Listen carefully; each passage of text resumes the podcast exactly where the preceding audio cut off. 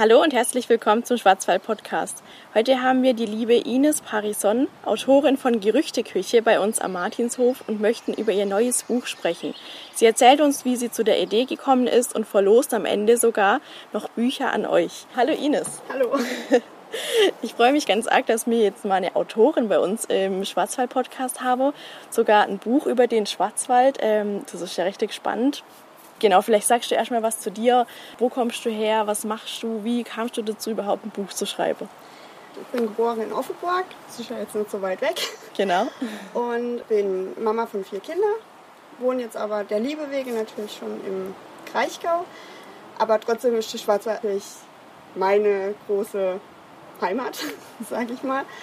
Und ja, wie bin ich dazu gekommen, ein Buch zu schreiben? Ganz einfach. Ich habe schon immer gern geschrieben. Fantasie habe ich viel zu viel. Rechtschreibung hapert aber da hat man ja Gott sei Dank dann Leute, die das korrigieren. Und ich habe noch Kontakte nach Zerweierbach, also auf Burg. Und irgendwann kam ich dann auf die Idee, das braucht ein Krimi. Mhm. Da muss irgendjemand sterben. und okay. ähm, habe es dann umgesetzt. Habe dann cool. einen Wohlfühlkrimi geschrieben. Also es gibt eine Leiche, es gibt einen Toten, aber nicht ganz so blutig. Mhm. Schön, okay. Das ist dann schon mal grob zu deinem Buch. Äh, wie lange hast du denn für dein Buch gebraucht? Also kannst du da irgendwie sagen, wann kam die Idee und äh, hast du da manchmal irgendwie auch so dann Schwierigkeiten gehabt zwischendrin, dass du sagst, oh, jetzt brauche ich mal kurz eine Pause oder kam da direkt der Flow und du hast einfach das Buch durchgeschrieben? Also ich habe vor ungefähr einem Jahr hatte ich die Idee dazu und zum Schreiben habe ich ungefähr ein halbes Jahr gebraucht. Die Geschichte hatte ich dann schon einigermaßen im Kopf.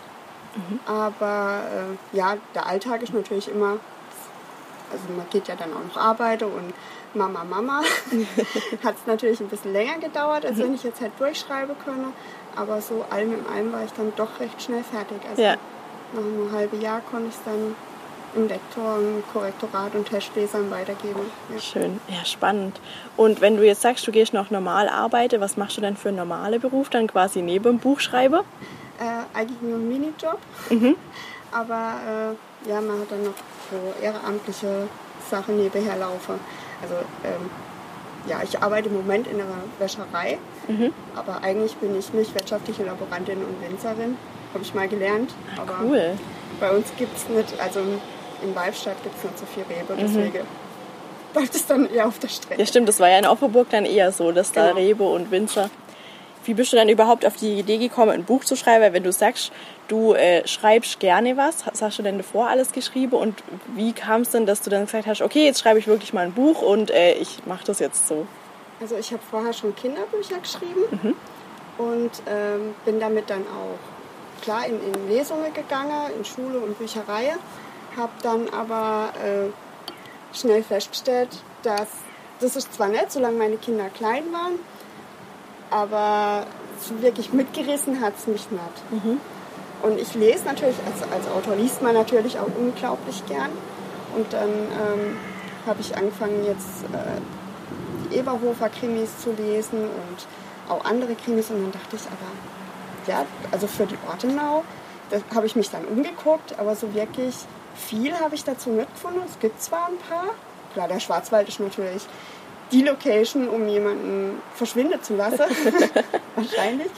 Aber ähm, ja, ich dachte, das muss jetzt noch was, was anderes her. Und mhm. wenn ich eine Geschichte im Kopf habe, dann muss die auch raus. Also okay. dann wusste ich, dass ich schreibe. Ja, cool. Ja, und äh, das ist ja auch ein krasser Sprung, wenn du sagst, du hast davor Kinderbücher geschrieben und dann äh, kommst du auf einmal zu einem Krimi und lässt da dann erstmal eine Leiche liegen und machst darum dann eine schöne Geschichte irgendwie. Also wie war der krasse Sprung dann irgendwie? Also wie kamst du da drauf, ne, ah, jetzt schreibe ich halt mal einen Krimi? Hm. Gute Frage. Ist vielleicht schon ein bisschen schizophren, ja, aber Vielleicht bin ich ein, äh, ein verkappter Mörder. Nein, Quatsch. äh, nee, also ich, ich, weiß jetzt auch nicht. Mhm. Ich hatte einfach Lust dazu. Ja, Wie cool. wenn man jetzt morgens aufsteht und sagt, ja. ziehe ich das gelbe T-Shirt an. Hatte ich einfach da jetzt Bock drauf, das zu schreiben. Mhm. Ja, spannend, das auch mal von einer Autorin zu hören, weil vielleicht andere haben da vielleicht so eine Strategie, ah, okay, jetzt fange ich mal mit Kinderbüchern an und dann gehe ich mal langsam in so eine Richtung. Und vielleicht jetzt mal zu der Geschichte Wie genau hast du die Handlung denn aufgebaut? Also wie ein Tatort zum Beispiel oder ein Krimi, den man aus dem Fernsehen kennt? Oder wie läuft es dann ab, wie man das aufbaut? Also ich, ich gucke jetzt eigentlich gar nicht so oft Tatort. Mhm. Also bei mir jetzt im Prolog habe ich erstmal die Sichtweise des Opfers. Mhm. Das ist der örtliche Feuerwehrkommandant, mhm. der dann im Wald gefunden wird, natürlich im Wald. Und ähm, dann ist später aus der Sicht der Ermittler, also des allgemeinen Erzähler, aber ich verfolge eigentlich die Geschichte der Kriminalhauptkommissarin, die da mhm. ermittelt. Okay. Genau. Ja, auch mal cool, wenn man so einen Einblick irgendwie so bekommt. Und wie ist das dann so als Autorin? Wie kommt man denn auf die ganze Name?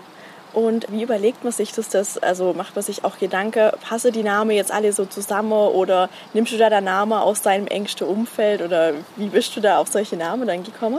Also natürlich ist es schwierig, wenn man dann Namen nimmt aus dem engsten Umfeld. Mhm. Also ich kann jetzt nicht Leute benennen, die ich kenne, die würden mir das eventuell übel nehmen.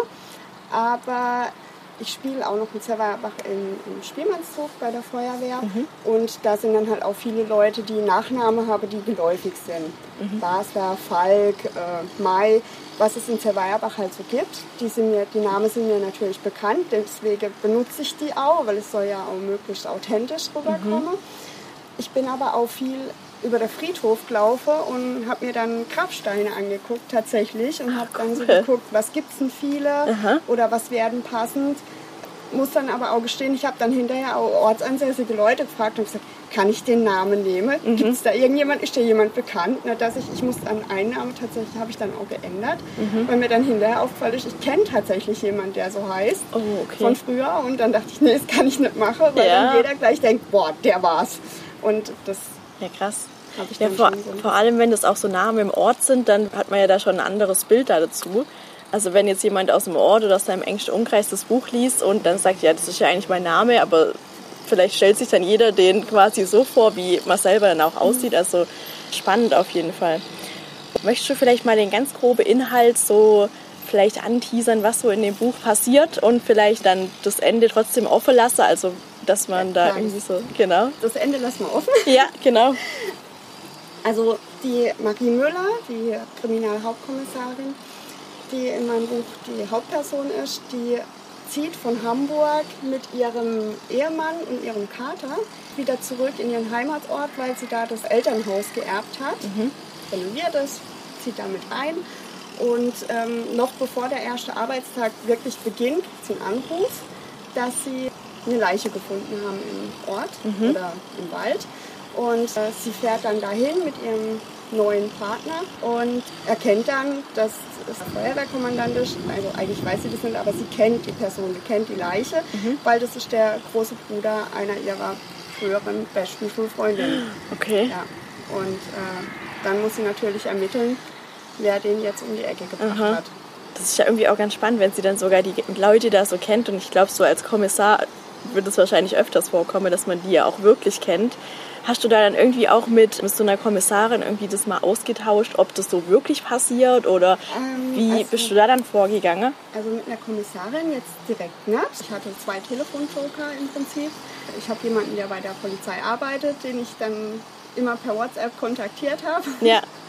Und auch für die Örtlichkeit hatte ich jemanden, wo ich dann gesagt habe, okay, wenn ich jetzt das und das machen wollen würde, wie käme ich da am besten hin? Oder ja. ähm, was würde am besten passen. Also ich hatte da schon Leute an meiner Seite, klar, die mir dann gesagt haben, da und da wäre es toll oder ähm, das und das wäre plausibel, was die Polizei machen wird. Mhm.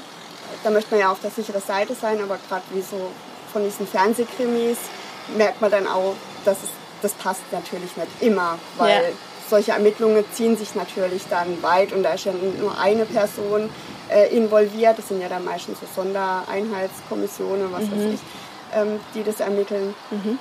Deswegen musste ich das dann manchmal ein bisschen anpassen, aber ich glaube, das nehmen mir die Leser dann hoffentlich nicht übel. Ja. Gut, äh, Ines, danke auf jeden Fall für die schönen Einblicke in dein Buch schon. Ich finde, es hört sich schon richtig spannend an und irgendwie habe ich direkt Lust, das Buch auf jeden Fall zu lesen. Für alle, die jetzt genauso viel Lust haben, das Buch zu lesen, wo können die das denn kaufen oder erwerben, wenn sie jetzt nicht in dem Podcast das Buch gewinnen werden? Also, das Buch ist in jeder Buchhandlung bestellbar mhm. und kaufbar oder natürlich auch bei einem großen Händler im Internet. Ja. ist halt eine ISBN-Nummer, also man kann es auf jeden Fall überall kriegen.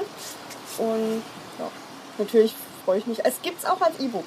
Ah, okay, dass man es auch äh, runterladen kann. Okay. Also man muss es nicht nur in der Hand halten, man kann sich das dann auch auf den Laptop oder aufs Tablet runterladen.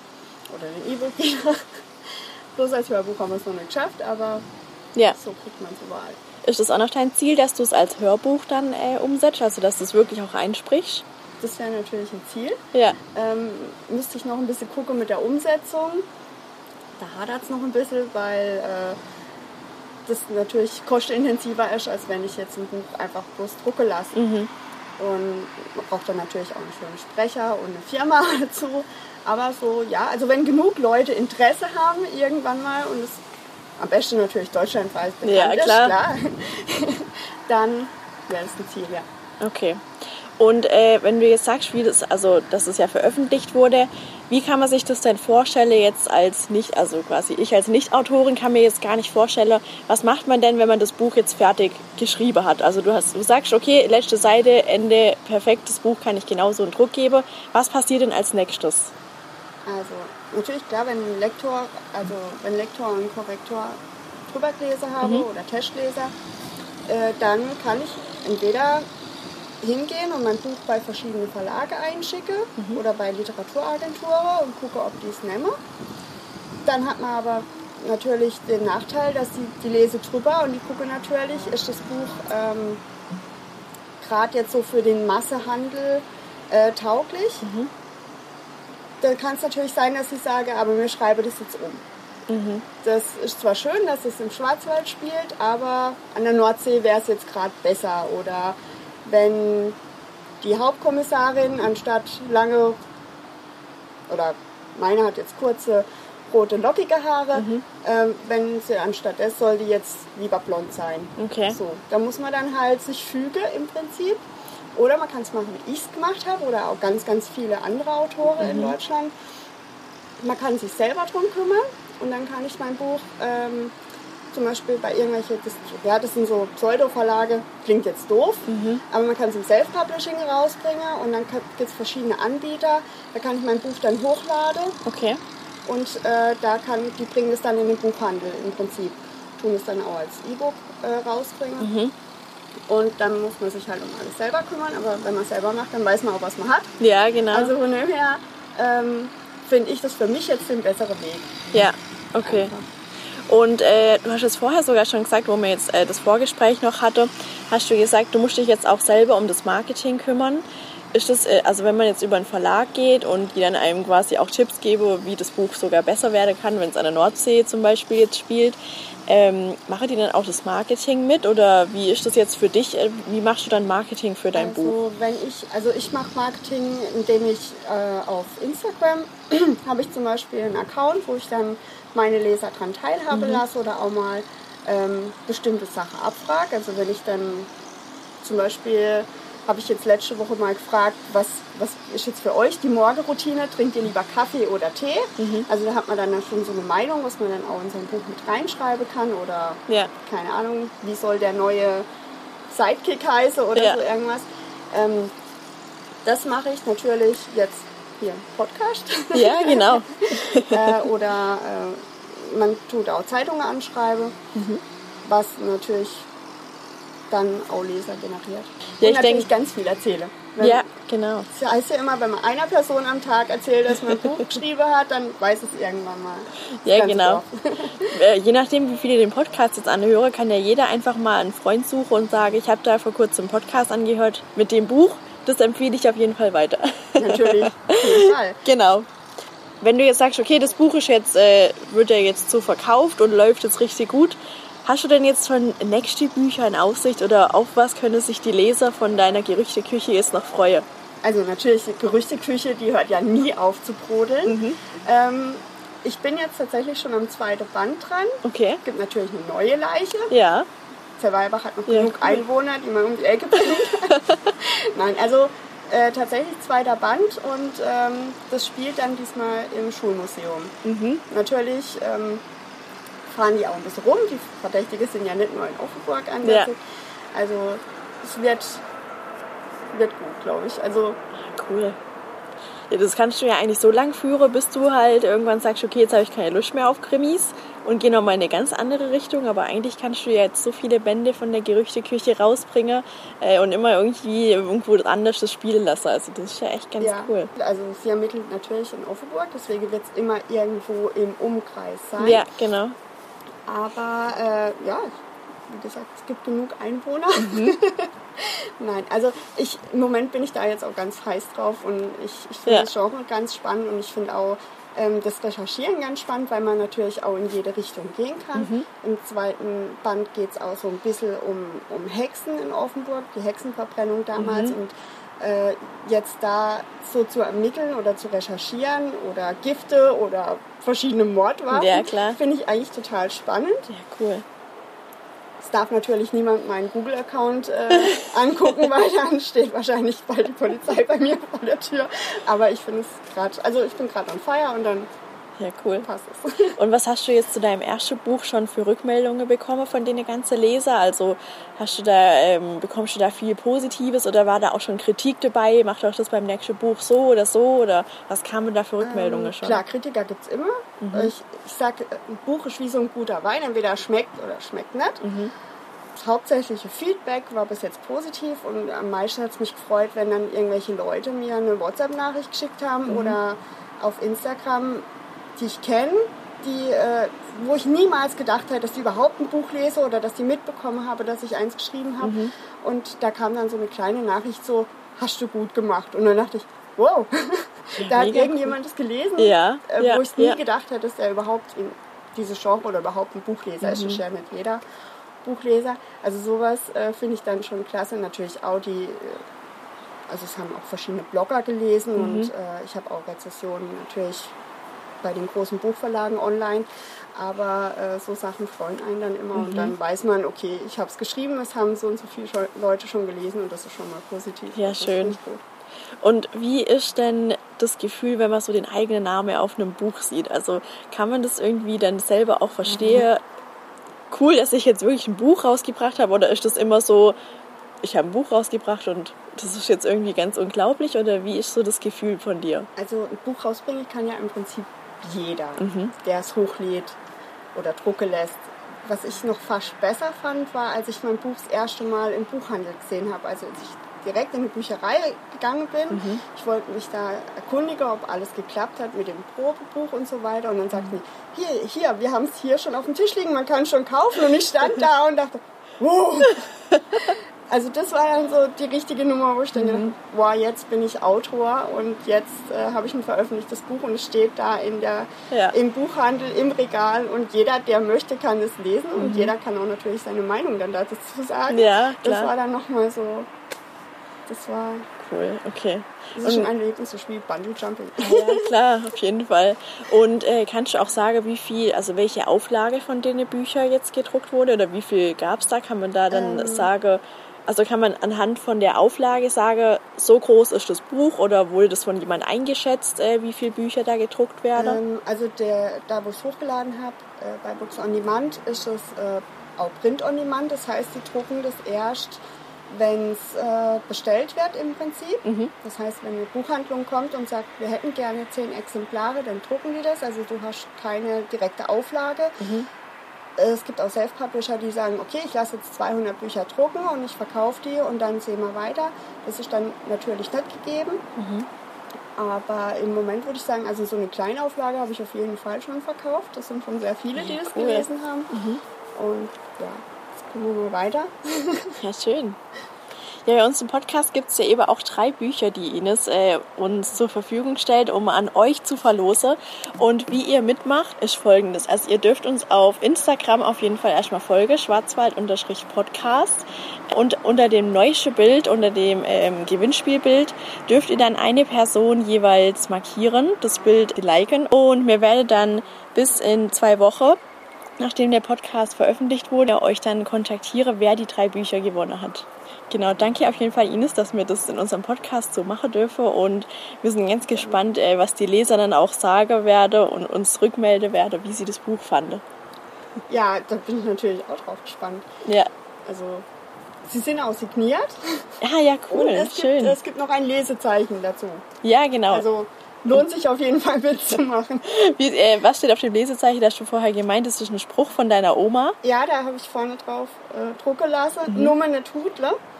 Äh, das war so der Spruch von meiner Oma. Ja. Mit dem Beisatz, Nummer nicht Hudle, es gibt schönere Kinder. Aber das kann man ja nicht jedem so, nicht jedem so sagen. Aber Ja. ja. aus der Ruhe kommt die Kraft so in der Ja, Art. schön. Ja, ich finde, Schra schaut ziemlich viel Ruhe hier aus. Also ich finde, das ist ein ganz entspannter Podcast hier heute. Das freut mich natürlich. Genau, was du uns noch mitgebracht hast, ist äh, ein kleiner Auszug aus deinem Buch. Du wirst uns jetzt noch kurz hier vorlesen. Wieso hast du die Stelle ausgesucht und was passiert grob in der Stelle? Ähm, ich habe, es sind zwei Stellen, weil ich mich nicht so ganz auf eine durchgehend einige konnte. Ähm, als erstes würde ich natürlich sagen, ich fange von vorne an. Mein Buch schlägt mal vorne auf, also den, den Prolog, so nennt man es. Ja. den würde ich gern vorlesen und äh, ja, dann Genau, würde ich weiter sozusagen. darfst du auf jeden Fall erstmal starten mit deinem Prolog. Mit der Motorsäge in der Hand bahnte er sich seinen Weg durch die Brombeerhecken zu dem halb umgeworfenen Baum. Seine Wurzeln standen etwa einen Meter schräg aus der Erde. Die Hitze des Tages war hier am späten Abend kaum noch spürbar. Trotzdem schwitzte er in seiner Schnittschutzhose. Das Gewitter mit dem dazugehörigen Sturm hatte der vom Borkenkäfer geschwächten, einst mächtigen Fichte den Rest gegeben. Jetzt hing der dürre Baum mit seinen schon lange braunen Nadeln an einem anderen Baum fest und drohte auf den Wanderweg, der hinunter zu Absalons Grab führte, zu stürzen. Er war nicht gerne hier oben. Vielleicht hatte er es deswegen schon so lange vor sich hergeschoben, die toten Bäume zu fällen. Immer, wenn er hier war, musste er an sie denken. Seine erste Liebe. Wie oft hatten sie sich hier oben getroffen. Heimlich.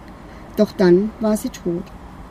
Den Anblick ihres leblosen Körpers würde er nie vergessen. Ihr leerer Blick gegen den Himmel gerichtet. Ihr langes Kleid mit den blauen Blumen, das ihre blasse Haut im spärlichen Licht des Mondes unterstrich.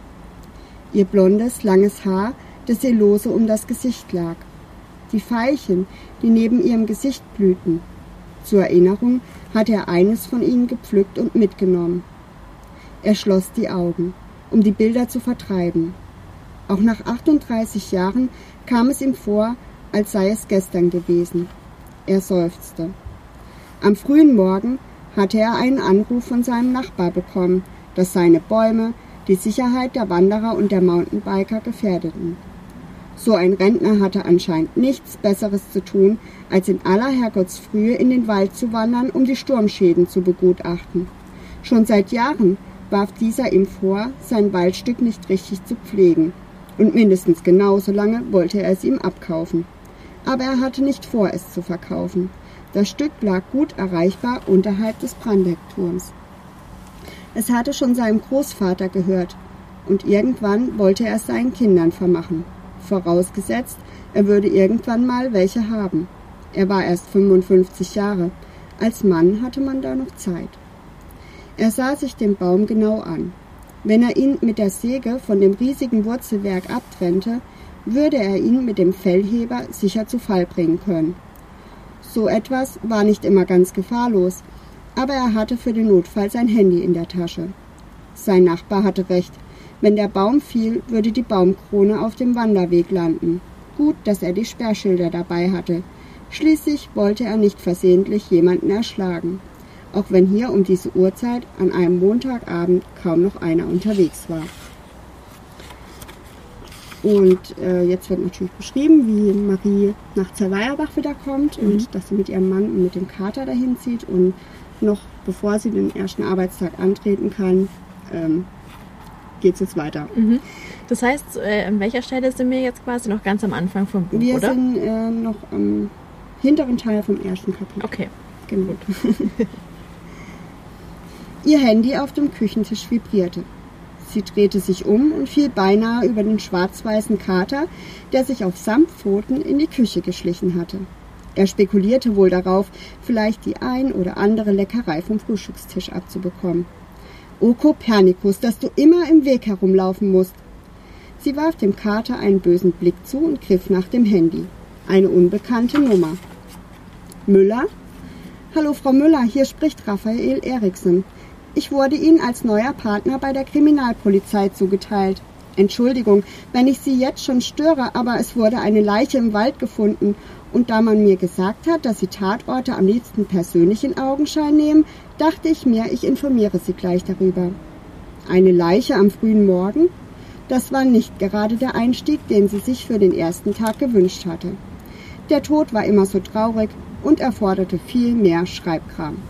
Vor allem, wenn der oder die Tote auf unnatürliche Weise aus dem Leben geschieden war. Davon mal abgesehen, dass so etwas einem gewaltig den Appetit verderben konnte. Sie wollte den Mann am anderen Ende der Leitung gerade fragen, wie die weitere Vorgehensweise sei, als sie im Augenwinkel eine Bewegung bemerkte. Kopernikus versuchte, möglichst unauffällig, mit seiner Pfote nach ihrem auf dem Teller liegenden Quarkbrötchen zu angeln. Nein! schrie sie. Wie gesagt, ich äh, wollte Sie nicht stören. Wir müssen nicht persönlich dort auftauchen. Der Kriminaldauerdienst ist schließlich schon vor Ort. Marie war zum Tisch gehechtet und hatte in letzter Sekunde verhindert, dass Kopernikus den Teller vom Tisch zog. Natürlich sehr zum Missfallen des Katers, was dieser mit einem schlecht gelaunten Fauchen quittierte. Entschuldigung, ich meinte nicht Sie. Wo sollen wir uns treffen, beziehungsweise wo ist der Tatort? Ich schlage vor, dass ich Sie abhole. Einverstanden. Dann bis gleich. Marie legte auf. Hatte sie schon alles eingepackt, was sie brauchte? Sie holte ihre Tasche aus dem Flur und sah hinein. Sie hatte eine Maske, was bei Leichen, die schon eine Weile vor sich hingammelten, sehr von Vorteil sein konnte. Am besten in Kombination mit einem scharfen Pfefferminzbonbon. Auch die hatte sie schon in ihre Tasche gepackt. Da waren die Ersatzhandschuhe, denn die Kollegen der Spurensicherung hatten nicht immer ihre Größe parat. Ihre Oma hatte immer gesagt, kleine Hände seien besser, um beim Putzen in die Ecke zu kommen. Ein Kommentar, der nur von einer Frau mit verstaubtem Rollenbild kommen konnte. Und in einer Extrahülle hatte sie ihr Tablet. Sie hatte es sich extra für Notizen angeschafft. Natürlich würde es ein Notizbuch aus Papier und ein Bleistift auch tun. Aber so musste sie die gesammelten Informationen nicht noch einmal in den Computer eingeben. Eine weitere Speicherkarte und eine Powerbank mit Kabel waren für alle Fälle im vorderen Fach verstaut. Sehr schön. Gut, dass sie den inneren Schweinehund gestern Abend noch überwunden und alles zusammengepackt hatte. Sonst würde sie jetzt total gestresst durchs Haus flitzen und trotzdem die Hälfte vergessen. Sie goss sich ihren Kaffee in einen Thermobecher um und biss in ihr Quarkbrötchen. Wer weiß, wann und ob sie heute Zeit für ein Mittagessen haben würde. Dabei sah sie schadenfroh zu Kopernikus, der es sich inzwischen auf einem Küchenstuhl bequem gemacht hatte. Wenn der Kater nur nicht so haaren würde. Tja, wenn man vom Tisch klauen möchte, ist es die Mama halt alleine auf. Der Kater drehte sich beleidigt von ihr weg. Na gut, dann schmoll halt. Sie nahm ihre Sachen, schluckte den letzten Bissen hinunter und machte sich auf den Weg nach draußen. Am besten wartete sie unten an der Straße. Dann würde das Klingeln Andreas nicht wecken. Das mochte er nämlich gar nicht. Er konnte ein ausgesprochener Morgenmuffel sein. Dann würde sie sich noch die nächsten zwei Tage anhören können, dass er so schlecht geschlafen hatte. Es dauerte nicht lange, da bog ein grüner Golf in ihre Straße ein und hielt auf ihrer Höhe an. Marie öffnete die Beifahrertür und stieg schnell ein, denn schon kam das nächste Auto die enge Seitenstraße entlang. Der Mann mittleren Alters am Steuer sah sie mehr als irritiert an. Was machen Sie da? Äh, Sie wollten mich doch abholen. Nein, ich wollte Sie fragen, ob Sie wissen, wie ich den nächsten Supermarkt finde. Also sind Sie nicht Raphael Eriksen? Marie spürte, wie ihr das Blut zu Kopf stieg.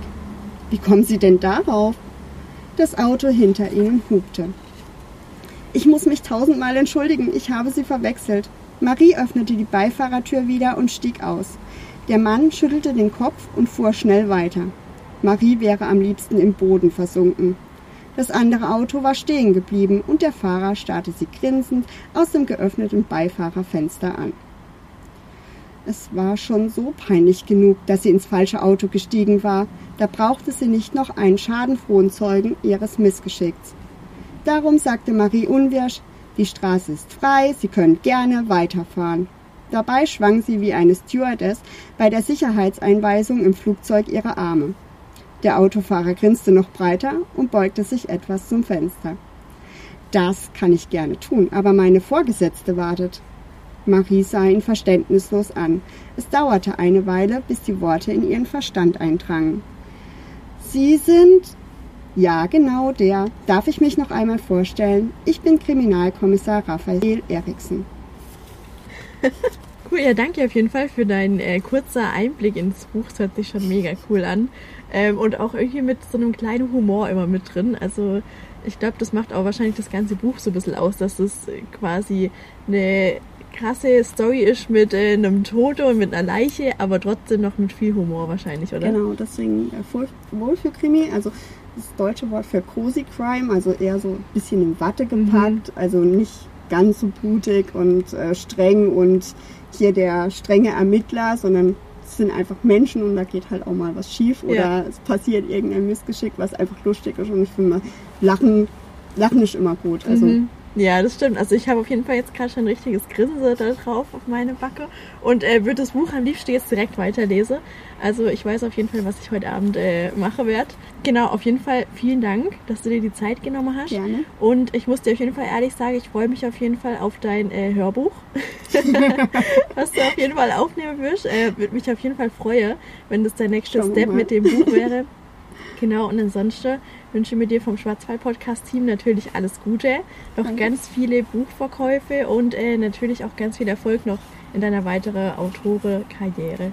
Danke, ich melde mich dann, wenn der zweite Band kommt. Ja, genau, da machen wir auf jeden Fall nochmal einen Podcast.